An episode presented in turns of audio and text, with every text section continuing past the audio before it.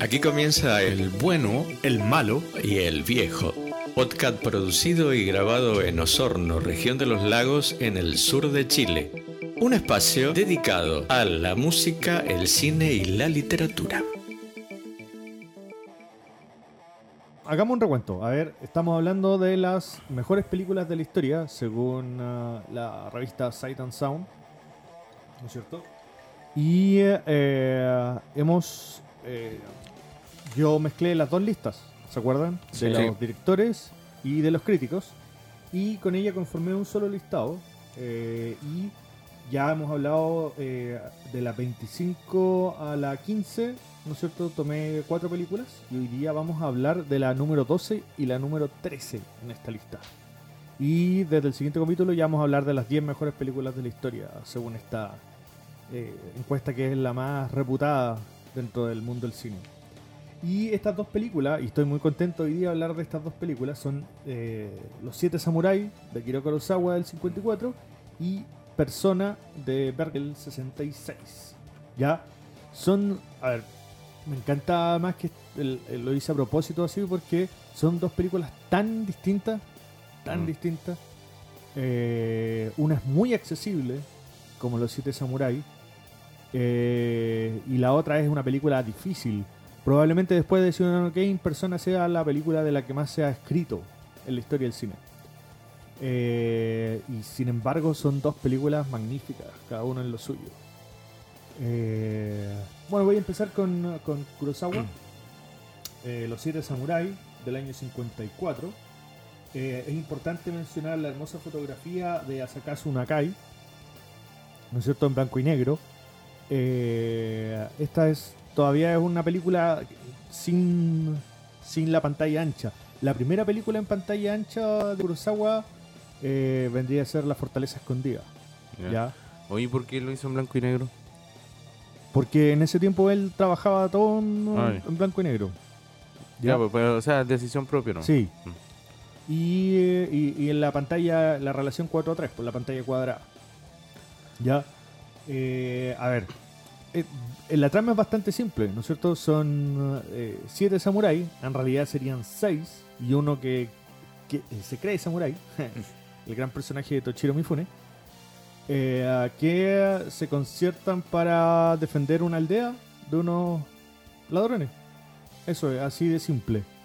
Ahora, eh, la película tiene muchas, muchas, muchas cosas. Eh, primero un retrato de la, de la sociedad de castas, ¿no es cierto?, que es eh, japonesa, la sociedad tradicional, y de la cual em, Kurosawa, que siempre fue acusado de ser el más occidental del- de, los, de los cineastas eh, japoneses, eh, curiosa acusación, ri- un poco ridícula eh, también. Eh, pero efectivamente él oponía a esta sociedad tan tradicional, llena, tan rígida, el humanismo individualista de corte bastante occidental, podríamos denominarlo. Sabemos que después de la guerra eh, la cultura occidental ya venía entrando fuerte en Japón, pero después de la guerra ya permeó absolutamente todos los estratos. Y la cultura japonesa también salió al mundo. O sea, Mm. eh, sin embargo, en ese momento eh, se producía este choque y muchos de los cineastas, de los grandes cineastas japoneses de esa época, reflejaron esa tensión en su propia obra, como vamos a ver después con, con eh, Tokyo Story, la mejor película de la historia según la encuesta del 2012 de la que estamos conversando. ¿Ya? A ver, eh, ¿por qué ustedes saben que los, los, los, los, los- los, eh, samuráis usaban una coleta, ¿no es Sí. cierto? Como la que tengo Mm. yo. Y ellos jamás se la cortaban. Sin embargo, cuando comienza la película y el primer, el jefe de los samuráis que defienden, si ustedes saben, él corta solo para eh, poder rescatar un niño.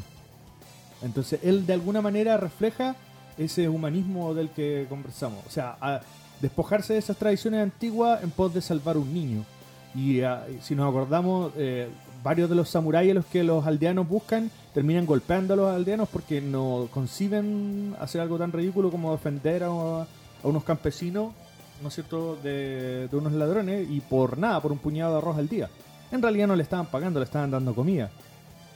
Y eh, si se acuerdan, eh, los aldeanos tenían, efectivamente, tenían armas escondidas, tenían mejor comida que arroz escondida, tenían muchas cosas. Y las escondían precisamente porque los samuráis solían, o los ladrones solían llegar a esas aldeas, violar a las mujeres y robar todo lo que los campesinos tenían porque no sabían defenderse. Entonces, eso la película lo muestra de manera magistral. Eh, entremos a la forma de filmar de Kurosawa, eh, que es magnífica. Ya hay, eh, no sé si se acuerdan que en muchos momentos de las batallas ya se, se, muestra el tema de la cámara lenta, sobre todo cuando los caballos caen, ¿no es cierto? Y eso es algo que va a tomar Sam Peckinpah y el señor Zack Schneider, por ejemplo. Dos, otros dos violentos claro. en su cine. Mm. y enorme en el cine occidental. Ya, de hecho, sabemos que precisamente la película que les hablaba yo antes, eh, La Fortaleza Escondida, eh, sería la película que inspiraría a Star Wars, ¿no es cierto? Sobre todo por contar la historia desde los dos personajes, eh, de alguna manera que le dan un toque de humor y los más débiles, por así decirlo. Ya, esa perspectiva la ocupó muy bien Lucas para contar la historia desde C-3PO y uh, R2D2, ¿no es cierto? Mm. Arturito. Ahora, como todas las películas de Kurosawa, en un mundo desprovisto ya de Dios para Kurosawa, ¿no es cierto? Hay que acordarse que Kurosawa eh, eh, tenía una relación bastante particular con la religión. Él, era, podríamos decir que era ateo. Su hermano se suicidó, entonces él no, encontraba, no veía a Dios, ¿no es cierto? Mm, eh, y eh, por lo tanto él se pregunta por la, la, heroicidad. ¿Qué es ser un héroe? Y en todas sus películas, en todas sus grandes películas, aparece esa pregunta una y otra y otra vez. Es increíble cómo esta película termina eh, con la comunidad dándole la espalda a los, a los héroes, porque acuérdense que mueren la mitad de los samuráis. ¿Cierto? Sí. Eh, y, y, ellos terminan con un canto y, y terminan trabajando la tierra Mientras los samuráis se los ve tristes porque fueron los únicos que perdieron. ¿No es cierto? Y ese gesto eh, final me recuerda muchísimo al que dos años después tendría el, el personaje central de Searchers de John Ford. Que también es otro. Son dos, son dos cineastas que se influenciaron mutuamente mucho. ¿No es cierto? De hecho, hay una famosa. Cuando se conocen a Kurosawa, eh, a usted le gusta mucho la lluvia. Y Kurosawa le dice, wow, usted efectivamente ha visto mis películas. Porque siempre todo lo... Siempre el, clima es muy importante en el cine de, Kurosawa. Si se acuerdan, en la pelea final se da bajo una lluvia torrencial. Eh, y, eso, de nuevo, eso ha influido enormemente. Si, no, acordémonos, por ejemplo, de Seven. ¿No es cierto? David Fincher, donde el clima es tan importante. Eh, sí, porque es otro personaje en la ciudad. Eh, Oye, y a pesar de eh, a pesar de las tres horas y media que dura la película, se hace fácil de ver. Pasa mm. volando. Tiene un intermedio. Ah, ya. Sí. Con obertura intermedio. Y... Un intermedio de la musiquita, como se, eh, se, solía. Tipo. ¿No es cierto? no, pasa, pero rapidísimo. De hecho, una de las películas, de las. si tú, tú miras el listado de todas estas películas que hemos estado hablando, Siete Samurai probablemente sea la más accesible de todas. ¿Ya?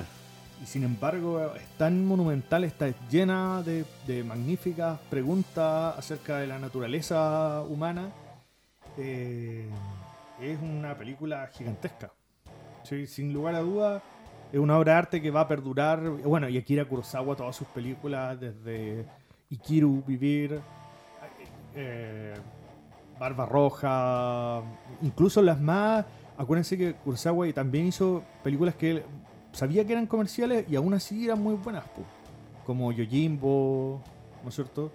Eh, como la misma Fortaleza Escondida, que eran divertimentos y sin embargo influenciaron mucho después del cine occidental. Eh, y también tuvo grandes películas que eh, Siete Samurai, Rachomón, O sea, durante los 50 y los 60, puras, casi puras obras maestras. ¿Y fue John Ford el que hizo el, el, remake o no? No, no. No, fue John Sturges, si mal no recuerdo. Sturges. Sí, con uh, The Magnificent Seven. The Magnificent, sí. exacto. Que tendría dos secuelas después. Más encima. ¿Tuvo secuelas? No sé. Sí. Porque de, el 2016 la volvieron a hacer, po. No, eh, claro, ese es un mm. remake. No, estas fueron secuelas. Directamente secuelas. Bastante mala. La original es muy buena. Y el remake con uh, Con es Horrible. Malísimo. Pero bueno, vamos a pasar ahora a hablar de Persona, de Igman Bergman. Ya, aquí vamos a tener, de nuevo, esta es la película de la junto con Ciudadano Kane de la que más se ha escrito en la historia del cine. Tiene una... la, historia también es bastante simple. Es una actriz que eh, durante una representación deja de hablar. Se niega a hablar. Eh, es internada en un hospital psiquiátrico y eh, la médico tratante, la psiquiatra, le, la manda a una casa en el campo con una enfermera. La película es, no sé, a, a ratos parece terror. Parece que fue una película de terror. es que la fotografía igual ayuda a Caleta. Sí. Encuentro sí. Y, está construida a partir de monólogos. Mm. En monólogos profundos, hermosos. Y, no hay que olvidarse que la, película empieza. Esta película es la típica película que por la cual la gente llama cine arte o, la diferencia entre el cine europeo y el cine gringo. Porque es muy conceptual. De hecho, la abertura es famosa.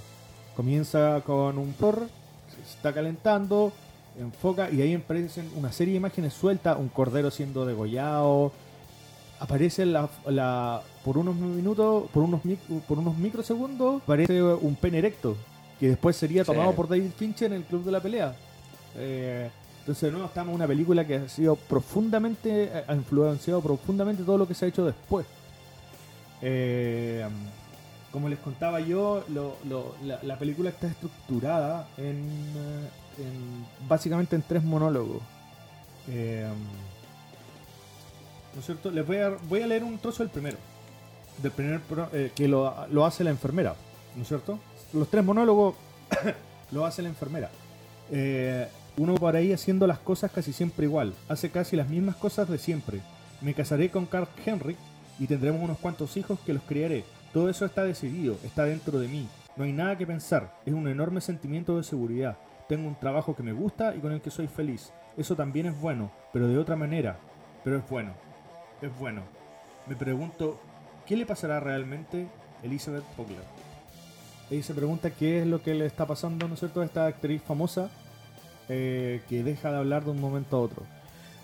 Yo me acuerdo, eh, bueno, la vi una sola vez, pero me acuerdo que también la película, el poco diálogo que hay, si no me equivoco, trata también de esta especie de dualidad que empieza a tener la protagonista, ¿no? Exactamente. En su personalidad. Este monólogo es precisamente antes de que se vayan juntas al campo, ¿no es cierto? Y ya, comienzan las primeras fisuras en la personalidad de la enfermera, ¿no es cierto? Las podemos observar. Pero cuando se van a ver, cuando se van a vivir juntas, eh, este periodo ya comienza un, proceso de identificación enfermiza, ¿no es cierto? Y donde hay, no sé, se puede eh, eh, interpretar desde muchas formas, ¿no es cierto? Hay... Eh, la parte central de la película, ¿no es cierto? está centrada en el segundo monólogo, en donde la enfermera le cuenta una historia erótica que tuvo a esta enfermera. Y a los pocos días, la enfermera se va a la ciudad y le pide, le dice a la, ¿no a la paciente si quiere eh, algo y ella envía una carta para su médico tratante. Y en esa carta ella describe eh, de alguna forma en eh, a la enfermera y le cuenta a su médico cómo esta le contó una historia erótica. Y esto hiere profundamente, obviamente, a, la enfermera, que pensaba que estaba teniendo una amistad con esta persona ultra famosa que no dice una palabra entonces cuando se da cuenta de eso, deja caer un vaso, y, pero uno de los trozos los deja ahí para que la, actriz se corte, ¿no es cierto? Y ahí empieza una historia de sadismo y como dice Caio, de plano onírico se confunden absolutamente. En ese momento cuando ella se corta y tienen una pelea, la película vuelve a mostrarnos, ¿no es cierto?, las mismas imágenes inconexas del, del prólogo. Eh, ya cuando la película regresa y el celuloide se quema, ¿te acuerdas? Y cuando la película regresa ya no hay ninguna diferencia entre ellas. De hecho, la enfermera hace el amor con el esposo de la, de la actriz. Eh, y entonces ya no sabemos qué es realidad y qué es ficción. Y en ese momento, al final de la película, se produce el tercer monólogo que es devastador. Devastador. Eh, hay muchas eh, muchas cosas que uno puede imaginarse porque él deja de, hablar la actriz. Pero entre eso, por ejemplo, ella ve una imagen, ¿te acordáis? Una foto del, del gueto de Varsovia, creo. O de Cracovia. Eh, que es una, es una foto espeluznante. Y también ve imágenes del, del famoso eh, monje budista que se llama Lobonzo eh, antes de que comience la guerra de Vietnam. ¿No es cierto? Que acuérdense que en Vietnam había un tremendo conflicto entre y, em, y los budistas.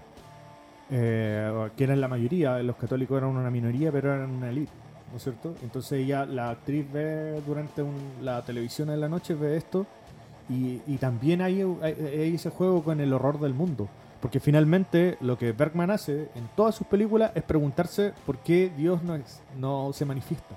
Esa es la gran pregunta de Bergman. Si Dios existe, ¿por qué demonios no me habla? ¿Por qué no aparece? ¿Por qué eh, Dios está en silencio siempre? Y eso Bergman se lo pregunta una y otra y otra y otra vez. Desde el séptimo sello, por ejemplo. es mi favorita de Bergman. Eh, que es un un peliculón.